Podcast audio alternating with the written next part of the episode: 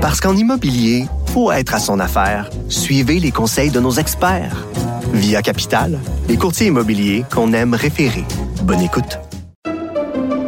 Pendant que votre attention est centrée sur cette voix qui vous parle ici, ou encore là, tout près ici, très loin là-bas, même très, très loin. Celle de Desjardins Entreprises est centrée sur plus de 400 000 entreprises partout autour de vous.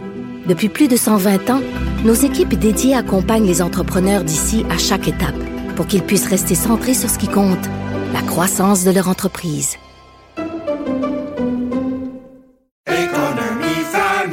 Ici Ricardo. Et Émilie, marchand d'IGA. On a envie de vous inspirer à bien manger. À moins de 5 la portion. Suffit de repérer les produits valeurs sûres et de les cuisiner avec une de nos recettes. Les valeurs sûres, c'est bien pensé, hein? Bien sûr! Détails sur IGA.net.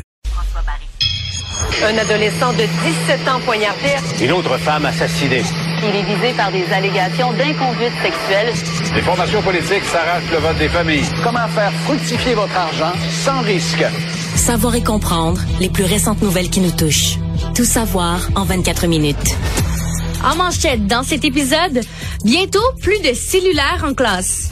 Ouf, ça va encore mal pour le REM et une île privée pour des employés.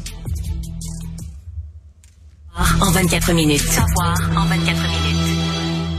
Bonjour à tous, bienvenue au Tout savoir en 24 minutes. Bonjour Jean-François. Bonjour Charlotte. Fini les cellulaires en classe. Beaucoup de parents et d'enseignants avaient des préoccupations quant à l'impact négatif des téléphones sur l'attention et la performance scolaire des élèves. Eh bien, le ministre Bernard Drainville va mettre un terme à l'utilisation des téléphones cellulaires en classe selon des sources rapportées par le Journal de Montréal. Une directive va bientôt être transmise au réseau scolaire.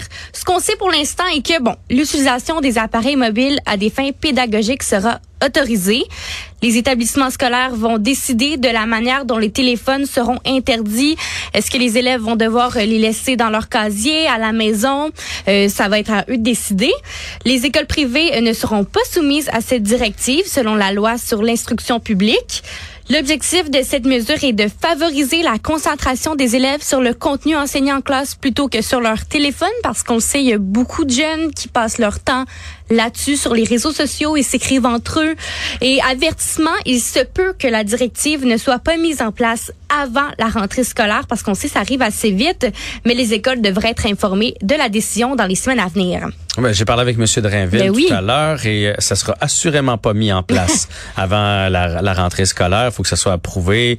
Euh, bref, ça, ça va prendre un certain temps. Par contre, ce qu'il me disait, c'est qu'il n'y a rien qui empêche les écoles de le faire, les écoles de le soumettre et de, de décider d'interdire les téléphones cellulaires. De toute façon, ça va venir. Et je pense que dans la majorité des cas, la majorité des parents, les professeurs vont être d'accord avec ça, c'est sûr et certain. Mhm. J'espère aussi qu'ils vont donner l'exemple. Ben oui. Pas un professeur qui a son cellulaire sur le coin du bureau. là. Si on demande aux jeunes de pas l'avoir, euh, il faut que ça y aille dans les deux sens.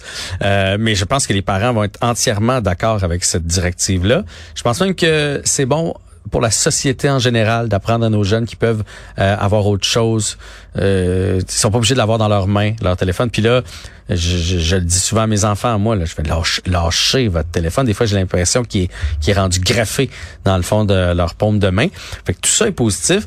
Euh, puis je, je- je trouve ça positif aussi pour euh, le savoir-vivre. Tu sais, je veux dire, euh, tu sais, là, maintenant, tu travailles ici à Cube. Lorsque on a une discussion ensemble, lorsque ton boss te parle, lorsque... il- il- les jeunes vont devoir apprendre. Tu regardes que- dans les yeux et non sur ton téléphone ben oui, cellulaire. tu peux pas parler. Quand ton patron vient de donner euh, ton ordre du jour, aujourd'hui, tu as ça, ça, ça à exécuter. Tu peux pas être sur ton cellulaire, faire ah, ah, ah, ah, ah. Ça marche pas. Non. C'est pas comme ça que ça marche. Avec tes amis, avec ta, ta blonde, ton chum, tu- à un moment donné, il faut, tu sais, il y a des conversations. Moi, pour moi, au resto, euh, tu sais, moi, des fois, je l'ai sur le coin parce que j'ai des enfants. Sais, juste au cas qu'ils m'appellent. Mais je vais pas regarder, j'ai une notification Facebook, là. Tu sais, à un moment donné, euh, il faut, il faut aller ailleurs. Fait que je trouve toute cette démarche-là positive parce qu'il va falloir euh, pas mettre des règles sur le téléphone là, dans le sens des lois, mais des espèces de règles de, de, de, de code de vie, Savoir-vivre. de savoir-vivre. Tu sais, des- moment donné, cellulaire, je trouve qu'on qu'on exagère euh, euh, drôlement avec ça. Puis à l'école, on est là pour apprendre, on est là pour écouter le professeur. C'est une chance qu'on a euh, d'avoir un système comme celui-là, même si il y a la- on a l'impression qu'il prend l'eau. Là, tu sais, on est chanceux, là, on est éduqué, on apprend plein de choses à l'école, puis c'est dans le but d'avoir un métier plus tard. c'est ça qu'il faut inculquer à nos jeunes. Euh, J'amenais le point au ministre Drainville de penser aux montres intelligentes, tu parce que tu peux Oui. mettre ça dans un panier ou le laisser dans ta classe, mais dans ta case, mais Tu avoir reçois encore des notifications. oui, exactement. Puis là, ben, j'ai quasiment un message à passer aux parents aussi de dire, tu sais, dire, euh, si votre enfant dit, gars, le professeur, là, il m'interdit d'avoir mon cellulaire, mais je vais avoir euh, ma montre intelligente. Mais là, faut pas faire, ah ouais, bonne idée. Non, non.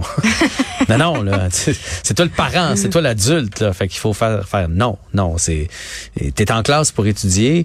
Tu sais, en classe, des, des périodes de 50 minutes, une heure, quatre fois par jour, là. C'est pas, c'est pas la fin du monde. Tout le monde va survivre à quelques heures sans son téléphone dans une journée. Alors moi, je trouve que c'est une excellente nouvelle euh, de la part du ministre Drainville. En parlant de Bernard Drinville, il a également annoncé aujourd'hui en conférence de presse qu'il manque toujours, et là, soyez bien assis, pas 5000, mais plus de 8500 enseignants. Il s'agit d'un record et c'est assez inquiétant. Là. Le ministre de l'Éducation dit avoir du mal à garantir un adulte dans chaque classe pour la rentrée scolaire. Il a fait appel aux professeurs retraités, aux citoyens détenteurs de diplômes universitaires pour rejoindre le réseau scolaire. Et malgré l'augmentation de salaire, euh, des bourses d'études euh, pour encourager la profession, il y a toujours un manque de personnel. On se rappelle qu'en raison de la situation actuelle, le gouvernement a déjà repoussé l'objectif de créer des classes de maternelle 4 ans. Mais il y a encore des chances que l'échéancier soit encore révisé. Le premier ministre François Legault a été honnête. Il a admis avoir sous-estimé la situation. Il se demande aussi si un baccalauréat en enseignement moins long pourrait être envisagé là, pour faire face à la pénurie. Et là là, ça pour vrai c'est vraiment, euh, pour vrai c'est vraiment, c'est une belle phrase j'ai faite là, mais c'est euh, c'est inquiétant, c'est Mm. triste de voir qu'on en est rendu là. J'en ai parlé tantôt avec le ministre Drainville. Il a pas voulu aller dans comment ça se fait qu'on se rend compte de ça là. là? Tu sais moi des fois je- j'en reviens pas que tout le monde euh, dans les écoles, on, fin juin c'est fini, c'est fini. Les ministres, les professeurs, les directeurs, c'est fini. On a un congé de deux mois. Je comprends pas qu'on n'ait pas vu à cette situation là plus rapidement. Ça venir avant. oui. Je comprends pas non plus qu'on n'ait pas vu venir ça dans les dernières années de dire hey, on va manquer de profs là. C'est facile de voir ceux qui arrivent à 30 ans d'ancienneté, 35 ans d'ancienneté qui vont prendre leur retraite. Donc on doit admettre plus d'étudiants et étudiantes. Mais bon, comme il disait là, ça donne rien de revenir dans le passé. Ça n'a pas été fait, ça n'a pas été fait. Euh, j'ai bien aimé qui me rassure sur le fait qu'on va prioriser des, professeurs à la retraite qui veulent revenir. Euh, ils demandent pas du temps plein. Si on peut donner une journée, si on peut donner deux journées euh, dans une semaine, euh, ça, ça serait parfait. Si vous pouvez faire du temps plein, c'est encore mieux. Il y a même des initiatifs euh, euh, incitatifs pardon euh, financiers. Sinon, il va euh, puis là moi sur le coup quand j'avais entendu ça, j'étais plus ou moins d'accord, mais là je comprends euh, des gens qui ont des bacs, mais des bacs dans des matières enseignées, de- Mhm. donc des bacs qui ont un lien avec quelque chose que vous pourriez enseigner. Tu sais, moi, je me dis, la personne, ça fait 20 ans qu'il travaille là-dedans, dans un domaine précis. Il connaît Ben, le sujet. Il connaît le sujet, puis il peut aider. Je le sais qu'il va avoir de la misère à gérer une classe, puis qu'il manque plein de, de notions qu'on apprend lorsqu'on devient enseignant, enseignante. Je le sais. Mais là, le Titanic coule. Fait qu'il faut trouver une solution. Tu sais, fait qu'au ben, on fait comme, ben non, moi, je veux pas ces, ces, ces gens-là qui ont des bacs, puis on laisse couler le bateau, ou on essaie euh, une situation euh, temporaire, là, puis pas idéale. Je suis tout d'accord avec ça, mais c'est quand même rassurant. Euh, J'espère qu'on J'espère qu'on va pas assister à des événements malheureux. J'en jasais avec Alexandre euh, Moranville-Ouellette tantôt, tu un professeur qui va mal s'exprimer sur un sujet délicat. Euh, je donnais l'exemple, tu en histoire, lorsqu'on parle euh, des, Algonquins, puis des Iroquois, des Iroquoiens, même qu'on dit maintenant, en tout cas, bref, euh, tu sais, tout ça, c'est... C'est des sujets sensibles. Mais tu peux pas laisser ça dans les mains de n'importe qui. Là. Tu sais, on veut pas que Mhm. les enfants apprennent tout croche.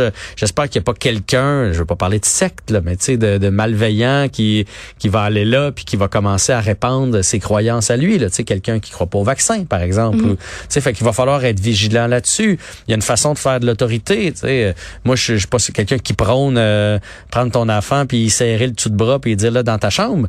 Mais ça se fait encore dans les maisons, mais ça se fait pas dans une école. Là. Hein? Fait que euh, ça se fait pas plus dans les maisons, mais personne va aller vous avertir.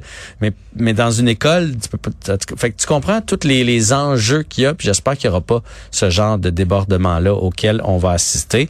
Euh, puis j'espère surtout qu'on va trouver des façons, des, des solutions rapidement. Fait que si vous êtes un, un professeur qui, qui trouvait que présentement le coût de la vie coûte cher, qu'il y a de l'inflation partout, que vous n'avez pas la retraite que vous pensiez avoir parce que ça coûte plus cher voyager, ça coûte plus cher son panier d'épicerie, son hypothèque coûte plus cher, etc., etc. Ben, si ça vous tente de faire une petite année ou deux supplémentaires dans les écoles, je pense que ce serait bienvenu. Savoir et comprendre. Tout savoir en 24 minutes. L'automne approche et le ministère de la Santé du Québec recommande une dose de rappel principalement pour les personnes vulnérables face à la COVID-19. C'est une décision qui découle du comité euh, d'immunisation d'immunisation pardon du Québec et du directeur national de la santé publique Luc Boileau euh, qui sont les personnes considérées vulnérables. Voici une petite liste donc les résidents d'un CHSLD ou d'une résidence privée pour aînés ou même si vous habitez dans un milieu avec d'autres personnes là avec un niveau élevé de personnes âgées, euh, vous êtes considérés comme étant vulnérables les les 60 ans et plus, les personnes immunodéprimées, euh, dialysées ou vivant avec une, une maladie chronique, les personnes enceintes les travailleurs et travailleurs de la santé. Bref, euh, allez vous faire vacciner si jamais vous faites partie de ces personnes-là. J'en profite également pour euh, mentionner qu'une nouvelle avancée est, attendue en octobre. Il s'agit d'un vaccin adapté aux nouveaux variants de la COVID-19 qui est en attente d'approbation par Santé Canada. Une fois approuvé, une campagne de vaccination sera lancée au Québec. Les centres de vaccination, les pharmacies communautaires ainsi que les lieux de dépistage seront les points d'accès pour la vaccination supprimé évidemment, et non pas déprimé Ça, c'est... ça c'est Le correcteur de mon ordinateur. Oui, euh, une fois que tu l'écris une fois, après ça, il corrige euh, automatique. Euh, ça, je pense que ça va faire partie des, des, vaccins, comme le vaccin de la grippe qui revient à chaque année pour les mm-hmm. gens les plus vulnérables. On va les, on va les proposer. Il va falloir s'habituer à vivre avec ça. Après ça, les gens qui sont moins à risque, ça sera à vous de voir si euh, vous avez envie d'avoir ce vaccin-là ou pas. Moi, je vais être dur à convaincre, puis je suis pas anti-vax. C'est juste, j'ai eu trois fois la COVID, euh, trois fois des vaccins. Fait que j'ai l'impression qu'en en trois ans, mon corps a eu six fois le virus. Ben, c'est ça qui est ça. Il est protégé. Non, c'est ça. Mais les gens de 60 ans et plus, les gens qui travaillent euh, avec dans les hôpitaux, tout ça, là, je comprends, je comprends l'importance d'aller se faire vacciner. Tout savoir en 24 minutes. La ministre des Transports, Geneviève Guilbeault, n'est pas contente. Depuis la mise en service du REM, plusieurs lacunes ont été découvertes. Donc, des problèmes d'affichage, de communication de l'information, de gré tarifaire, d'achat de titres, de correspondance. Il y a même un usager, un étudiant universitaire qui a pris lui-même l'initiative de créer des autocollants de signalisation pour le REM. On dit qu'il a eu besoin de quelques heures et de 50 dollars pour le faire. Il y a aussi un autre étudiant qui a créé une application qui permet de recharger une carte opus en ligne à partir d'un téléphone cellulaire. Madame Guibault a admis que la situation ben pas de bon sens. Plusieurs de ces problèmes auraient dû être résolus en amont par la RTM, qui avait plusieurs années pour se préparer à l'arrivée du REM. L'une des raisons qui peut expliquer les retards sont les normes gouvernementales auxquelles la RTM est assujettie. La ministre Guilbeault appelle à une amélioration rapide pour que le REM, qui, on le rappelle, est un projet de plusieurs milliards de dollars, fonctionne de manière optimale. Ouais. Elle doit être maline quand elle est pas contente, Madame, euh, Madame parce que elle a du torque. Ben, c'est incroyable cette histoire-là -là, qu'on a pu lire. Dans le fond, euh, euh, c'est que les gens ont de la difficulté à circuler. sais Prenons l'exemple du métro. sais quand tu sors du métro, tu le prends pas souvent. Euh, faut que tu passes par-dessus. Il y a plusieurs directions. Ben, c'est-tu celui qui s'en va à gauche ou c'est celui qui s'en va à droite? Donc, est-ce qu'il faut que tu passes par-dessus la rame ou que tu restes de ce côté-ci? Bon, rapidement, tu comprends le principe. Puis quand tu le fais tous les jours, à un moment donné, tu sais par où passer. Mais le REM, c'est un peu la même chose. Quand tu débarques pour un transfert ou quand tu débarques pour aller prendre ton REM, pour être certain de t'en aller dans la bonne direction, il manquait d'affichage. Fait que ce jeune-là euh, a réussi à, avec des collants là, à aller à poser comme des indications pour savoir dans quelle direction vous dirigez. Donc ça a été fait par un, un kidam, hein, euh, par Monsieur, Madame, tout le monde qui a dit, moi je vais arranger ça la signalisation euh, pour le REM. Fait que c'est sûr que si tu te mets à sa place, Mme Guilbault doit pas être tellement contente. C'est un projet de, de, de, plusieurs milliards de dollars. Pour mais c'est gênant. Mais c'est un peu gênant. C'est un, peu, gênant. En même temps, il fonctionne de mieux en mieux. J'ai hâte de voir l'achalandage pour le REM parce que Euh, hier, c'est hier, je suis allé reconduire euh, ma blonde à l'aéroport. Donc, on a pris le pont Champlain. Donc, on a croisé différents euh, wagons du REM qui étaient juste à côté de nous. Il était pas mal vide. À ma grande surprise, on a même fait une joke. Il y, a- il y en a un des trains qu'on a croisé, là, il y avait juste une personne dedans. Puis tu sais, il n'y a pas de chauffeur dans, dans les trains du REM, c'est automatisé. Donc, il y avait vraiment une seule personne. J'ai fait, hey, ça doit être capoté de dire, je suis tout seul là-dedans, ça arrête au beau milieu du pont ou quelque chose. Ah oui, là- je, fais, je fais quoi, là? Euh, mais mais c'est ça, j'ai hâte de voir jusqu'à quel point c'est rentable présentement et populaire. Peut-être que je suis pas passé sur les heures de pointe. Peut-être qu'il y a énormément de gens qui le prennent sur les heures de pointe. Mais les deux wagons que j'ai croisés, celui qui s'en allait et celui qui revenait, étaient particulièrement vides. Je vais te dire, t'avais pas besoin, même si c'était une femme enceinte, d'attendre que quelqu'un te cède ta place. Il y avait de la place en masse. Le monde. Nouvelle euh, qui nous surprend pas. C'était un peu attendu même, qui nous vient de la Russie. Un avion avec euh, 10 personnes présumées à bord, dont le chef du groupe Wagner, euh, Monsieur Prigogine, s'est écrasé en Russie, près d'un village au nord-est de Moscou. L'avion privé devait relier Moscou à Saint-Pétersbourg. Il y aurait aucun survivant, c'est ce qu'on dit.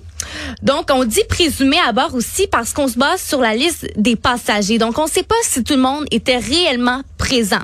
Cependant, le ministère russe des situations d'urgence a confirmé que les 10 personnes à bord, dont les trois membres d'équipage, ont perdu la vie dans l'accident. Mais pour l'instant, seulement 8 corps ont été retrouvés sur le site de l'écrasement selon les services de secours. Plusieurs euh, vidéos ont circulé montrant des débris en feu et l'appareil en chute C'est assez choquant pour l'avoir vu. La cause de l'écrasement, ben, toujours pas confirmée. Monsieur Prigogine était à l'origine d'une rébellion en juin dirigée contre l'état-major russe et le ministre de la Défense avant d'être désamorcé. Il était également impliqué dans diverses opérations, notamment en Afrique. Et ça, c'est tordu, cette histoire-là. On dirait qu'on est dans un film. Euh, moi, tous les experts que j'avais entendus sur la Russie avaient dit que ces jours étaient comptés à M. Prigogine.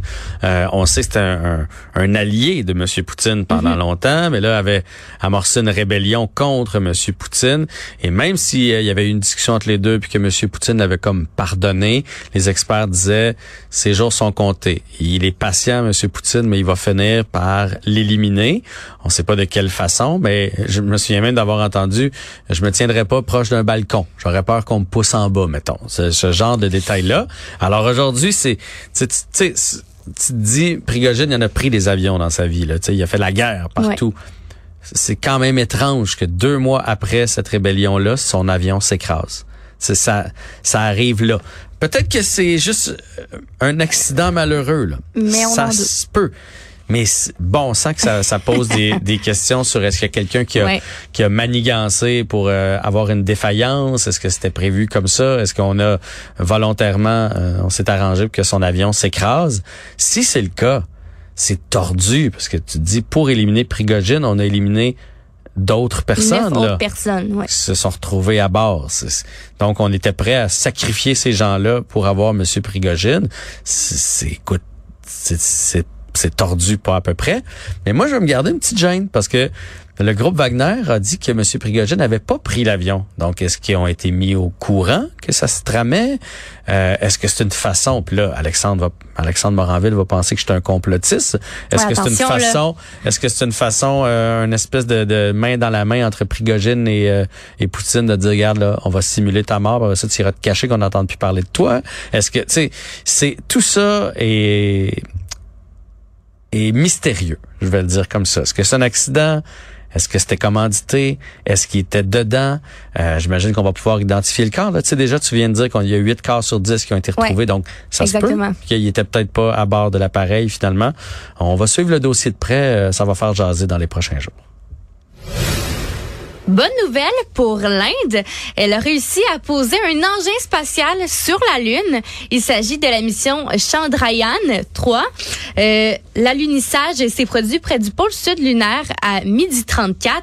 On se rappelle que l'Inde avait réalisé une tentative qui a été avortée il y a quatre ans. Mais aujourd'hui, elle a rejoint le groupe très limité de pays ayant réussi ce défi. Donc la Russie, les États-Unis et la Chine. La Russie avait d'ailleurs tenté une seconde fois d'aller sur la Lune après l'exploit de 1976, mais la mission a échoué. Le premier ministre de l'Inde a qualifié ce jour d'historique. Il était très content de cette nouvelle-là. Grâce à cette mission de 74,6 millions de dollars, un robot mobile destiné à explorer euh, la surface lunaire est maintenant sur la Lune. Cette réussite est considérée comme une contribution significative aux connaissances scientifiques, notamment pour l'exploration du pôle sud lunaire.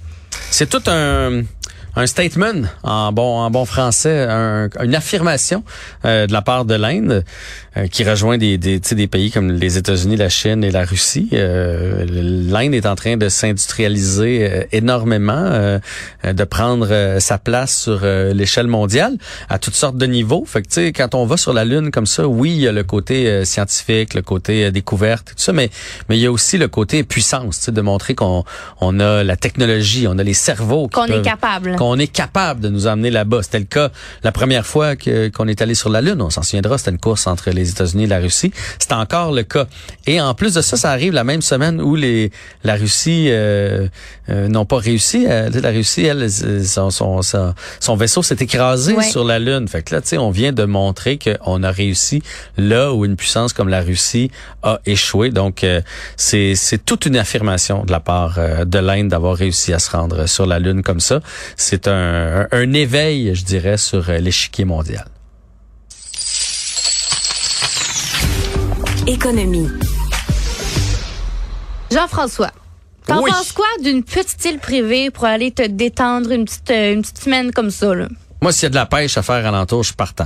Si euh, il y a juste une île, euh, moi j'aime ça quand ça bouge. J'ai besoin de jouer au voler, de pêcher, de faire du paddleboard, quelque chose. Là, je suis pas du genre à rester écrasé. Il doit y avoir des activités. Il faut qu'il y ait du, fun à quelque part. Eh bien, les, les propriétaires de Mon Technicien, une entreprise d'informatique basée à Laval, ont décidé d'acheter une île dans les Laurentides pour l'offrir à leurs employés. Donc, sur coup, on se dit, euh, wow, minute, une île, qu'est-ce qui se passe ici? Donc, je vous explique un peu le concept. Chaque employé peut réserver l'île jusqu'à cinq semaines par an. Euh, il peut avoir aussi des groupes euh, également pour euh, utiliser, qui peuvent utiliser l'île en fait pour travailler ou organiser des réunions. pour lui, c'est une façon de les récompenser et de les garder dans un contexte de rareté de main d'œuvre. Il dit qu'il y a vraiment un aspect magique associé à une île. elle peut accueillir jusqu'à huit personnes et elle est accessible en pédalo en canot, en ski de fond ou en raquette. Toi qui disais qu'il doit avoir des activités là, il y en a en masse là-bas. Euh, il dit euh, qu'il n'y aura pas d'écran géant non plus parce que c'est vraiment un endroit pour déconnecter. Il va avoir des panneaux solaires, un poêle de bois, c'est un vrai de vrai chalet et c'est pas la première entreprise canadienne qui va offrir un chalet à ses employés. On parle ici de la tendance chalet entreprise qui pourrait très bien le se développer prochainement. J'adore. Pour vrai, j'adore. Je trouve mm. que c'est une belle façon de retenir ses employés, de leur offrir un plus-value, en autant que tous les employés y aient accès. Faut pas que ce soit réservé à une certaine euh, couche. Si tout le monde peut y aller, pourquoi pas? On sait à quel point, en plus de ça, les vacances, ça coûte cher. Fait imagine, tu prends tes vacances et tu vas au chalet euh, de la compagnie. Je, je, trouve ça très bien. Peut-être qu'à un moment donné, il y a deux employés qui vont décider de partir avec leur famille en même temps. Donc, ça peut créer des liens. Ça montre qu'ils sont proches aussi. Tu sais, un vrai chalet pour déconnecter. Donc, euh, le boss va pas leur envoyer des, des textos pendant qu'ils sont là-bas, des courriels, tout ça. Je trouve ça parfait. J'espère que Cube euh, va nous acheter un chalet privé pour qu'on puisse aller en vacances dans les prochaines semaines. Non? Oui. T'aimes pas l'idée? J'adore l'idée, s'il vous plaît. Ouais. On en veut un, on en veut une île. Et on va maintenant parler du portefeuille, celui qu'on traîne là en sortant de la maison avec toutes nos cartes. On apprend dans un récent sondage d'Interact que près de 78% des adultes de la génération Z, donc des personnes âgées de moins de 25 ans au Canada, n'utilisent plus le portefeuille, mais bien leur téléphone intelligent pour mmh. effectuer des paiements. Donc, en comparaison, seulement 42% des adultes de la génération Y utilisent également leur téléphone. Et étonnamment, les aînés sont intéressés à apprendre cette nouvelle méthode-là de paiement puisque 52% des jeunes affirment avoir montré à leurs grands-parents comment utiliser les paiements par téléphone. Donc, de manière générale, c'est 63 personnes des 1502 Canadiens interrogés pour le sondage en juin dernier qui quittent la maison sans leur portefeuille physique. Euh, mais malgré cette tendance-là, le chef des activités commerciales chez Interac affirme que les paiements par carte de débit restent quand même là, privilégiés. Ouais. Mais emmenez quand même vos cartes. Hein. Moi, je le dis Le souvent aux enfants, permis de conduire. conduire, carte d'assurance maladie. Il faut, il faut traîner ça. Euh, tu vois, moi, je suis pas rendu là. Je l'ai là, mais j'ai toujours une crainte de, de partir sans, sans mes autres cartes, juste en me fiant sur mon téléphone. Tu sais, je me dis, il, bug là au moment où c'est la commande du, re- tu sais, la facture au restaurant arrive là, puis je, euh, je, je- je trouve que c'est un, c'est un bel appoint. Ouais, mais c'est ça, surtout que le téléphone, ça fonctionne pas souvent, ça fonctionne pas tout le temps le paiement. Des fois, tu es obligé de ressortir ta carte, de faire ton. NIP. Fait que si t'as pas ta carte, mais là, euh, L'autre jour, je suis allé à l'épicerie, j'avais oublié mon portefeuille à la maison. Ça arrive, là, tu fais ah, j'ai ma carte dans mon téléphone, ça je trouve ça parfait. Mais mais de me fier seulement à ça,